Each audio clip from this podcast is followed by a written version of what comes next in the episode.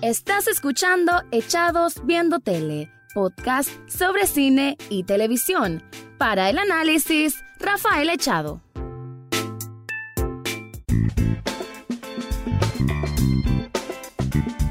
Bienvenido o bienvenida a un nuevo episodio de Echados Viendo Tele, el espacio para escuchar crítica, comentarios, opinión del mundo de las series y algunas veces de películas. Voy a hablar en esta ocasión de una miniserie de HBO que terminó hace poco, consta de seis episodios, eh, se llama I Know This Much Is True, está basada en un libro escrito en 1998 por Wally Lamb, que también es productor en esta miniserie, que está protagonizada de manera excelente, de manera de levantarse y aplaudir por Mark Ruffalo.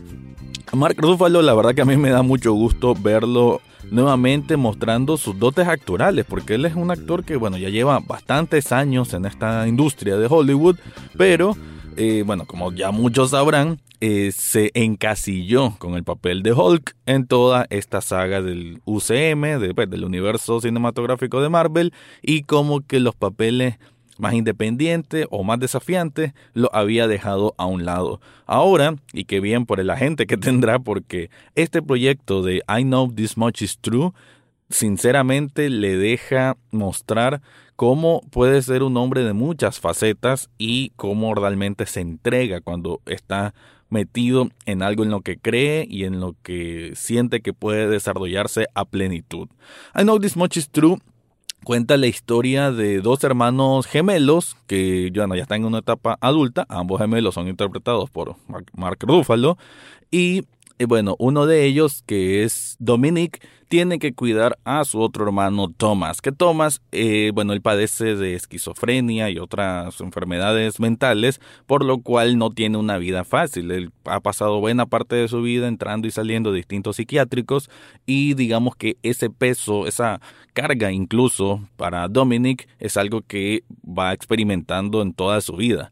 La serie juega con el presente y el pasado porque lo vemos de niños, a estos dos gemelos, lo vemos también de de un poco más grande, de adolescentes, de, en, los tiempos de universidad, y lo vemos en su etapa adulta. Casi siempre Dominic ha sido el que ha estado ahí para respaldarlo, el que ha tenido que incluso hacer ciertos sacrificios en su vida por el bien de Thomas, que obviamente al ser una persona así eh, es más dependiente pues, de, de cuidados especiales o de atención especial.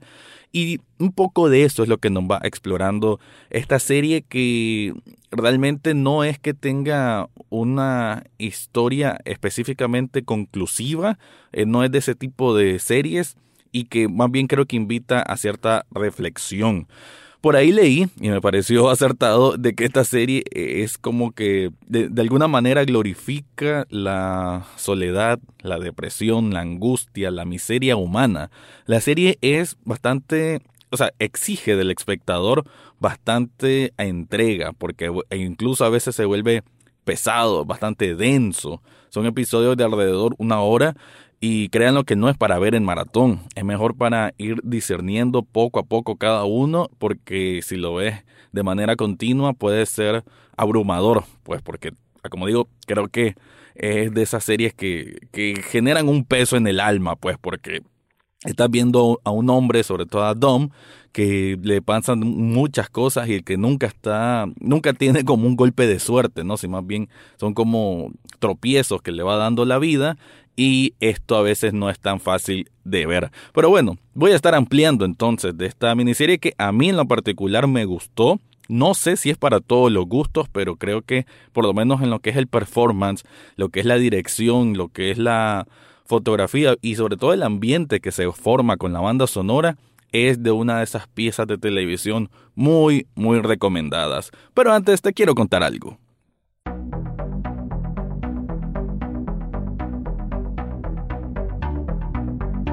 Sublishop Nicaragua es la tienda de sublimación y serigrafía que tenés que buscar. Ahí puedes hacerte camisetas, tazas y otros artículos personalizados. Digamos, si te interesa mucho el nombre de un actor, el nombre de una actriz, el nombre de una banda de rock o bien el nombre de una película, ahí te lo puedes plasmar para que lo andes en una prenda o bien en un artículo que coloques ya sea en tu casa o en tu oficina. Shop Nicaragua lo puedes encontrar en las notas de este podcast, en la descripción de este capítulo. Ahí te dejo un enlace para que entres y descubras todo lo que ofrecen ahí.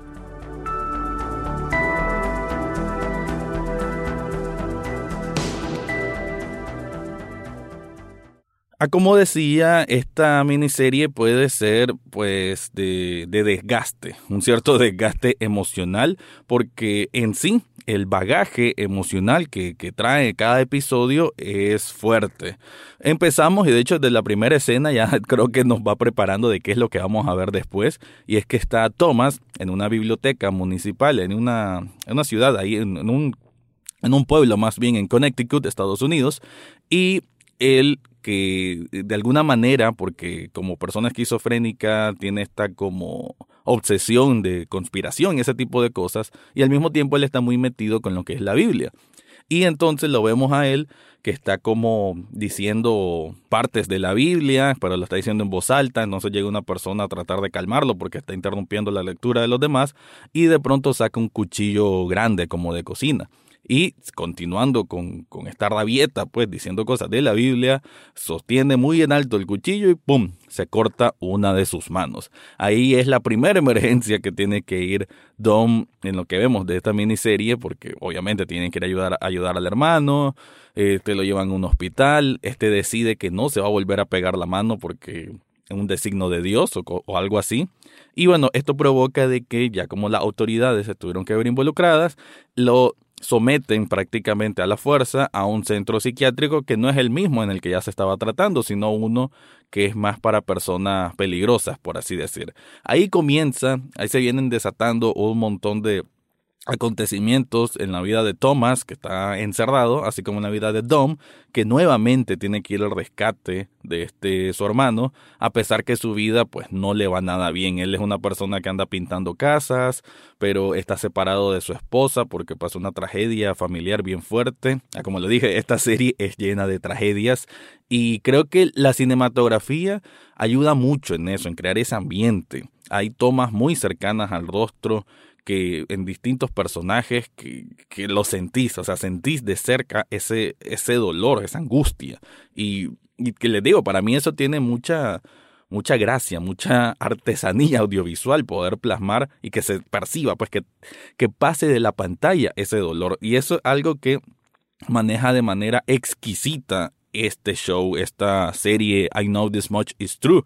Y también otra cosa que tiene el formato es que muchas veces es como narrativa. Escuchamos a Dom, a Mark Ruffalo, contando esto como que ya ocurrió. O también a veces cuando hacen esos flashbacks al pasado, cuando son niños o cuando están en la universidad, escuchamos siempre a Dom como narrando la historia. Eso también como que le da, bueno, en sí, eh, todo esto, todas estas piezas que caen como algo que te genera un ambiente lúgubre, como de, desesperanza. Creo que esa es la mejor forma de especificar cómo se siente esta serie y es que es un cúmulo de desesperanza. Por eso digo, e insisto, no es para cualquiera y con estos tiempos en que la gente, eh, obviamente hay angustia por esta crisis sanitaria, no sé si es la mejor, no sé si es el mejor producto para ver, pero aún así la calidad es altísima. Quiero hablar también de las personas, bueno, los actores secundarios o terciarios, porque es casi que todos se sienten invitados, porque casi todo siempre gira alrededor de Dom y Thomas,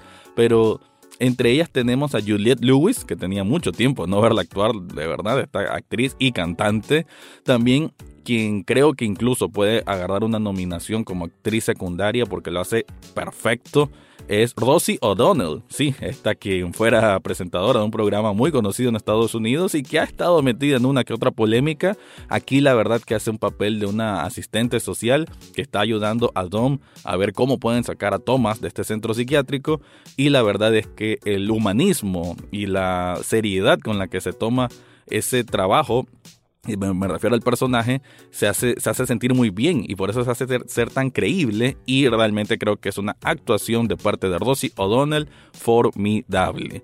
Entre otras cosas que vemos es el padrastro de, de ellos dos, porque el papá no se conoce bien quién es, ese es como un misterio que queda del principio de la temporada eh, bueno, perdón, de la serie, porque es solo una temporada al ser una miniserie, y que se descubre hasta el final. Em, la mamá, que es interpretada por Melissa Leo, también hace un papel, un papel de invitado, pero también lo hace bastante interesante. Y también en el último episodio vemos em, la historia del abuelo de ellos dos, que es un abuelo italiano, porque ellos son de sangre siciliana. Incluso se menciona y tiene que ver más o menos un poco con lo que se ve en todos los episodios de que Dom en un momento siente que tiene una maldición, que esa familia tiene una maldición. Y es porque, ah, como lo dije, se van acumulando muchas, muchos tropiezos. Ya en el episodio 3, ustedes no van a saber si odiar o no al personaje de Dom, porque le pasan tantas cosas malas, pero él también es tan atolondrado, tan impulsivo, un poco agresivo incluso, que uno mismo dice, bueno, él mismo se lo buscó. Pero cuando uno va viendo, va desentrañando todas las cosas que le han pasado en la vida, entonces uno más bien siente empatía, pero una empatía extraña. Y creo que eh, esa incomodidad que genera de pronto el cómo analizar a este protagonista es una de las grandes facultades que tiene esta miniserie. No cuento más porque siento que es una experiencia de mejor vivirla, mejor sentirla, que tampoco es que es de, un giro dramático así mega escandaloso, no esperen, y también se lo dije al comienzo, no, no hay que esperar que hay una gran resolución al final, más bien es una resolución pero reflexiva y que el título de, de I Know This Much Is True cobra sentido en esa escena final, pero más bien la serie que va a un ritmo algo lento, pero porque así tiene que ser, así tiene que ser contada y para mí funciona bastante bien. Así que esa es mi review, creo que si están buscando un material que sea de buena calidad, aunque tengan que sufrir un poco por ello, esto es lo que están buscando. Así termino mi review de I Know This Much Is True. Eso fue todo por hoy en Echados Viendo Tele. Recordad seguirnos en Facebook, Twitter e Instagram. Además, podés estar al tanto de cada episodio en Spotify, iTunes, Google Podcast o hasta en YouTube. Gracias por escuchar y será hasta la próxima semana.